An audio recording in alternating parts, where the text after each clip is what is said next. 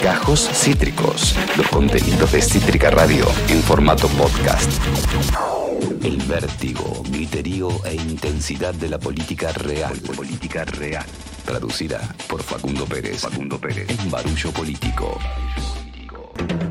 Puente de la veracidad periodística por la cual cruzan los obreros de la verdad para llegar a la plaza de la inmensidad y el conocimiento de la verdadera profesión y devoción por informar al colectivo que integramos. Facundo Pérez, bienvenido, ¿cómo te va? ¿Cómo estás, eh, encarnación de la lealtad que le debemos a nuestra única líder dentro de nuestra profesión, que es la verdad? Objetiva, limpia y pura de cualquier condicionamiento ideológico, como puede ser, por ejemplo, el peronismo. ¿Cómo estás? Totalmente, todo, todo bien, todo muy bien. Fuck you, acá eh, retomando la agenda, retomando la eh, semana. ¡Feliz día! ¡Feliz día de la lealtad! Feliz día, compañero, luego de, haber dicho esto, feliz día. Feliz día y ojalá que algún día vuelva el peronismo. Eh, ojalá que. Yo te he perdido, pero debo ser yo. Te escucho, pero no te veo. Yo te, te copio bien, tenés muy buen color de piel, o yo estoy muy pálido, una de dos. Eh, ¿estás, ¿No estás? ¿Estuviste tomando sol vos? Yo soy medio negrito, te vi. No, pero sos, estás, con un lindo color de piel, andás, andás bien. Es la Golden Hour. La Golden Hour. Está muy bien, está muy bien. Eh, ahí eh, lo... Te escucho, te escucho, estoy teniendo problemas con Wi-Fi, pero estoy. Tranquilo, tranquilo. Eh, sucede, sucede en, las mejores, los mejores hogares. Hemos tenido nuestros problemas de Wi-Fi cuando veíamos juntos y nos seguirán para el resto de nuestras vidas. Facu, es un día de la lealtad. Te, soy honesto, yo de paso acá repaso un segundito la cantidad de marchas que va a haber. va a haber una marcha, o sea, no, no vamos a tener unidad. Vamos a tener un acto en obras sanitarias de los gremios de la CGT más cercanos a Alberto Fernández. Vamos a tener eh, junto a la Cámpora al PJ bonaerense y otras organizaciones sociales haciendo una marcha en Plaza de Mayo y también al Movimiento Evita y otras organizaciones sociales haciendo un cabildo abierto en La Matanza. Además, las 62 organizaciones peronistas concretarán un acto en La Plata. Eh, un poquito, acá justo casi me, falla la nariz eh, y termino, no logro terminar la noticia, pero lo importante es que lo he logrado. Eh, cuatro actos, y pueden ser más, el Día de la Lealtad. ya no hay excusa de... Te sumo, sí. Perdón, te sumo, no sé si se cortó y no te escuché, pero el presidente junto con Axel Kicillof y Sergio Massa inaugurando una obra. Sí. también hablando un poco en conmemoración del Día de la Lealtad. Eh, junto a Gabriel Catopodi, que fue un poco el que anunció esta, esta, este acto de, Axel, eh, del presidente y de Massa también. Y Massa también presente. Eh, obviamente que la participación de Cristina no está confirmada en ninguno de los actos. seguridad y mezcla también un poco del tono de la vice.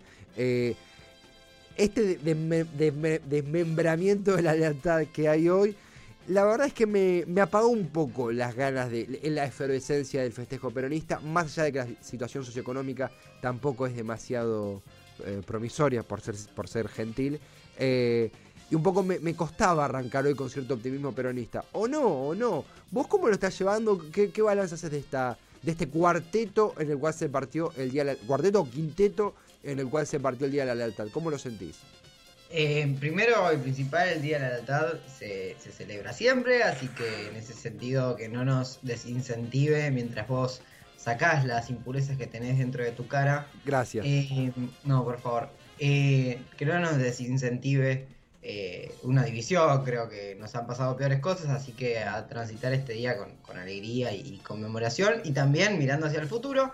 y hablando de lo que hoy sucede, sí, como bien vos decías, bueno, no es de la mejor o sea, no es la manera que esperábamos para, transitar este día. Hay muchísima división. La situación económica y social de la Argentina con el peronismo en el gobierno no, no es la mejor ni la esperada, pero ni mucho menos. Em, y contarte, si querés, un, poco de información, que es esto, como bien vos decías, la CGT, quizás los gordos de la CGT, junto con Barrio Nuevo, hacen un acto eh, cerrado en, en obras sanitarias, cerrado, porque digo, no, no fue abierto para, para que el público pueda ir, sino era una cuestión de, los propios militantes de la CGT, en donde la, noticia, si se quiere, si bien ya se sabía que era lo que iba más o menos a suceder es que la CGT lanza su eh, partido político, Sí. por así decirlo, tratando de, eh, o en vistas de las elecciones del año que viene, eh, bueno, lograr meter senadores, diputados, concejales, etcétera. El nombre se llama Movimiento Nacional Sindical Peronista, eh, lo tenía acá anotado para, para no olvidármelo, fue lanzado en el, en el acto del día de hoy por Héctor Daer, uno de los cabezas hoy en día de, de la CGT. Y vos también nombrabas que es cierto que quizás son los sindicalistas más cercanos a Alberto Fernández, o venían siéndolo en, en- en el transcurso de la gestión. En las últimas semanas se ha enfriado un poco la relación entre la CGT y Daer, sobre todo en la designación de Kelly Olmos Claro. en el Ministerio de Trabajo, en, el sentido de que la CGT acusa no haber sido consultada para ver eh, quién era el reemplazante de Moroni en ese cargo. Es cierto, es muy real lo que decís. Lo había pasado por alto, pero es importantísimo. Esta disconformidad de la CGT con la designación de, de Kelly Olmos. Desde el gobierno eh, juran y perjuran que Kelly Olmos tiene una línea sindical mucho más fortalecida que, que Moroni.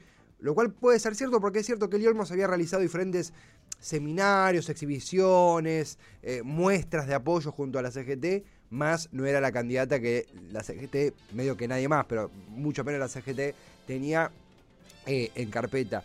Aparte de esto, eh, un poco leía una nota hoy de una, entrevista a Aníbal Fernández, donde se hablaba de la, que apoyaba la reelección de Alberto Fernández, y un poco la apoya más Aníbal que el propio Alberto, pero más allá de Sí. eso, el 17 de octubre, en la previa del año electoral, es tremendamente significativo. Durante el macrismo era mostrar apoyo a Cristina y reivindicarse y reencontrarnos entre nosotros. Recuerdo el del 2018 como medio un, saque inicial de lo que sería después la propia campaña del Frente de Todos. Pero era esto de ver que el desmembramiento del peronismo como oposición había llegado a un punto culmine y devastador eh, para el propio peronismo. Y eh, recuerdo el 2019, que fue el día que Massa, Cristina y Alberto, también Axel, se mostraron juntos en ese acto, eh, creo que fue en Rosario, con mucha tecnología y mucha, mucha pantalla y mucha, mucha parafernalia, que fue el, el- el génesis del frente de todos. Eh, hoy nada de eso va a suceder.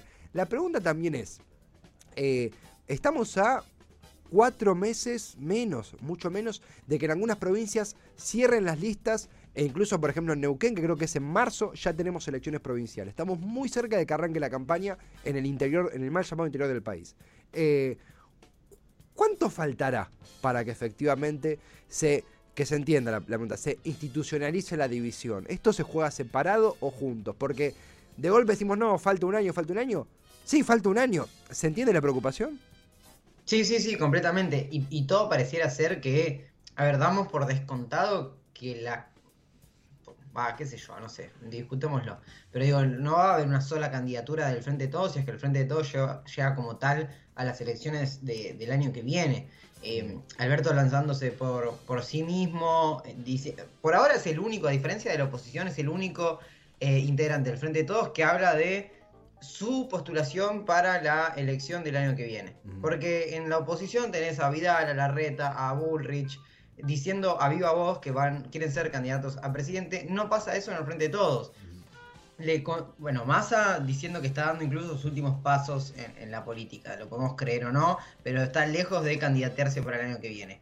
Cristina, ni hablar. Hoy le pregun- hoy o ayer, ayer le preguntaron a Axel Kisilov si, si veía una posible candidatura. Incluso a Axel le preguntaron en la provincia de Buenos Aires y él eh, decide no contestar esa pregunta diciendo como no, no- lo responde afirmativamente. Por lo cual hoy en día el único, corregime si me equivoco, ¿no? Pero digo, la única personalidad importante del Frente de Todos que se candidatea como presidente es el propio Alberto Fernández. Ahora, que eso suceda efectivamente el año que viene y continúe el Frente de Todos, parece estar lejos de, una posibilidad eh, fehaciente. Totalmente, y pareciera que la tendencia de los gobernadores, que incluso algunos han marcado diferenciaciones, más menos, también muestras de apoyo, pero han buscado eh, conservar el rancho propio y diferenciarse de algunos dichos, sea del presidente, sea de la propia dinámica del frente de todos. La gran pregunta es, ¿cuál va a ser el rol del presidente, de la vice? Mismo Axel es un gobernador en sí mismo, pero podemos contarlo él, de masa en las campañas del Frente de Todos, o de como se llame, se, se va a llamar Frente de Todos los espacios por los cuales corran los gobernadores peronistas, le hace Perotti, le hace eh, el, propio, el propio Capitanich, o los, o los candidatos que tomen su lugar, eh, le hace eh, Berna, le hace, eh, bueno, todos los eh, el propio manifestó, el propio UNIAC también en San Juan, Zamora, eh, van a ser, y Fran, van a ser parte del frente de todos. Va a haber una campaña en conjunta, va a haber una diferenciación, se van a, lo que se dice, desdoblar las elecciones como pasó en diferentes casos eh, el año pasado, eh, perdón, las elecciones pasadas o no. Eso es interesante porque de vuelta estamos a... eh, en 2019, ¿te acordás las, las, ele- las paso en La Pampa con la derrota de- del PRO ante la UCR o la, eh, que el victorioso fue Cranever en las internas de la oposición pampeana y eso fue en- Sí, contra McAllister. contra McAllister. A comienzo del 2019, digo, estamos ya a mediados de octubre. La, realmente el cierre de listas en diferentes provincias está a la vuelta de la esquina eh, y la espalda es cada vez menor. Otro nombre que se nombra mucho y que esta semana lo postuló el propio Luis Barrio Nuevo, o sea, lo tomamos con pinzas, es el de Guado de Pedro. De vuelta. Sí. Son especulaciones. Son especulaciones. Hoy le preguntaron, no, no te quiero mentir, no sé si es Smith, estoy casi seguro que sí. eh, o Acuña. Bueno, luego Acuña. de la CGT ahora Acuña. Acuña. Eh, le preguntaban sobre esto, ¿no? Mismo candidaturas para el año que viene. Y no deben postular a Sergio Massa Acuña candidato a presidente. Acuña, ok. Eh, en- no ven en postular a Sergio Massa como candidato a presidente, diciendo que bueno, era el único que agarró en una situación difícil, un fierro caliente y logró estabilizarlo, bla, bla, bla. Eh, pero sí, sí, eh, empiezan a, a- a encolumnarse esas cosas. Recién veíamos en, en el archivo de video que pasábamos de mientras, estaba el acto en Rosario, que nombrabas vos, y también estaba el acto el día de la elección en Chacarita. Ese escenario con Alberto Fernández, Felipe Solá, Cristina, Massa, gobernadores, eh, sin- había una bandera de Wokra. Digo, ser- sería impensado hoy en día, sería imposible hoy, hoy en día ese escenario. Eh, ¿Cómo ha pasado? Bueno, ha pasado ¿no? una renegociación con el Fondo Monetario Internacional, ha pasado una pandemia en el medio, un atentado a la vicepresidenta, ha pasado muchísimas cosas, pero se ha disuelto esa armonía, esa eh, alianza de integración que se mostraba en, en el 2019, en tan solo tres años de gobierno. Totalmente, Facu. Eh, eh, Facundo Pérez, a quien escuchamos, es barullo político. La columna de cada lunes, la columna de cada comienzo de semana. En un día de la lealtad, el primer día de la lealtad, eh, se quiere, post, eh, sí, post cara más álgida de la pandemia, pero bueno, la pandemia puede estar terminándose o yéndose muy a poco, más los problemas continúan. Un poco, Facu, como, como incluso para ce- cerrar y dejarlo picando para siguientes columnas, pero el gran problema del peronismo en, este, en esta versión es la aparición del asalariado pobre, una persona que co- cobra salario mínimo vital y móvil o más y no le alcanza eh, para vivir. El centro de la campaña, imagino que va a ir por ese lado, porque es el gran, más allá de lo que puede ser la seguridad, más allá de lo que puede ser las carencias judiciales, es el gran, gran, gran eh, asunto de, eh, del, del- gobierno, del peronismo, la gran cuenta pendiente del peronismo. Más allá de que Macri haya sido un desastre, que haya un asalariado pobre, un gobierno peronista, llevamos tres años del mismo, es algo que eh, es algo que va en contra de la propia doctrina. De nuevo, no por minimizar lo que pasó con Macri, que se entienda. Estoy hablando incluso desde la, la introspección hacia el propio espacio que, voté. Eh, en ese sentido, en ese eje, un poco también lo, el protagonismo del tema de la campaña, imagino que va a depender de quién es el candidato. Porque, voy a un par rápida, pero si es Massa, será más la economía. Si es Cristina, la oposición querrá llevarlo para lo que es la, la corrupción y las causas fabricadas. Y si llega a ser Alberto, lo formulo como pregunta porque por ahí yo estoy eh, exagerando, sobredimensionando un hecho que por ahí ya pasó, eh, pero hay un par de talones de Aquiles muy fuertes de esta gestión que van desde críticas por el manejo de la pandemia que se pueden rebatir con la buena administración de lo que es eh, la política de vacunación y que todos tengamos ya cuatro dosis y demás, pero hay imágenes como es la, la cena de olivos, las cuales pegan muy fuerte o siento que pueden pegar muy fuerte, por ejemplo, en un debate. ¿O no? ¿Sentís que esto puede ir así con los roles protagonistas o es muy temprano ya para ese tipo de debate? No, no, me parece buena la pregunta. Eh, me parece que la gestión de Alberto, eh, podría ser el eje de, de, crítica en una posible candidatura de Alberto. Lo que termina de pasar es que Alberto no va a terminar de conmover a nadie para salir a defender esa candidatura eh, frente a los ataques porque tampoco genera la confianza en la gran mayoría, de, digo, en la pata mayoritaria del frente de todos, ¿no? Ha quedado demostrado en estos años. Entonces, en ese sentido sería una, una si quiere, una candidatura problemática. Mm. Pensaba, incluso sería más fácil, mira lo que voy a decir, tremendo, pero digo, sería más fácil defender la gestión de masa en el Ministerio de Economía últimamente que la gestión de Alberto. Em, y déjame decirte dos cosas más, cortitas. La primera es, se anunció, en realidad lo anunció más ayer, lo anticipó a, Alberto, pero hoy lo anunció Alberto, un bono, eh, creo que de 50 mil pesos a, cobrar antes de fin de año para los sectores más bajos eh, de la población, como también así un, una, ¿cómo se podría decir? Un aumento del, mínimo del impuesto a las ganancias. Mm. Eh, lo que va a hacer que menos gente pague el impuesto a las ganancias. Eso genera más eh, gasto público y no es algo que el FMI vea con buenos ojos.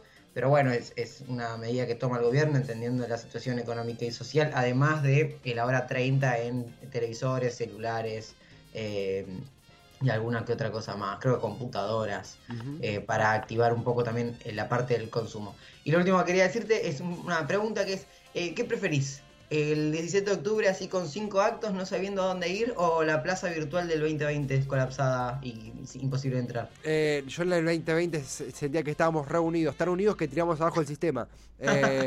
no, a mí dame, dame plaza física todo el tiempo, todo bien. le pusieron mucha onda ese 17 de octubre pandémico pero a mí dame una plaza, por favor, no me des. Basta, basta de Zoom. Sí, sí, totalmente, estoy de acuerdo. Facu, como siempre, arrancar semana así realmente es un placer. Feliz día. Será hasta la próxima. Gran abrazo. Mejor semana, si te parece. Bueno, nos vemos el viernes. Hasta el viernes, querido. Abrazo grande. Abrazo. Facundo Pérez, nuestro analista político, barullador político, eh, rapero de la información en los subtes del periodismo. Sí, así, así lo presentamos y así eh, lo disfrutamos. Acabas de escuchar Gajos Cítricos. Encontrá los contenidos de Cítrica Radio en formato podcast en Spotify, YouTube o en nuestra página web.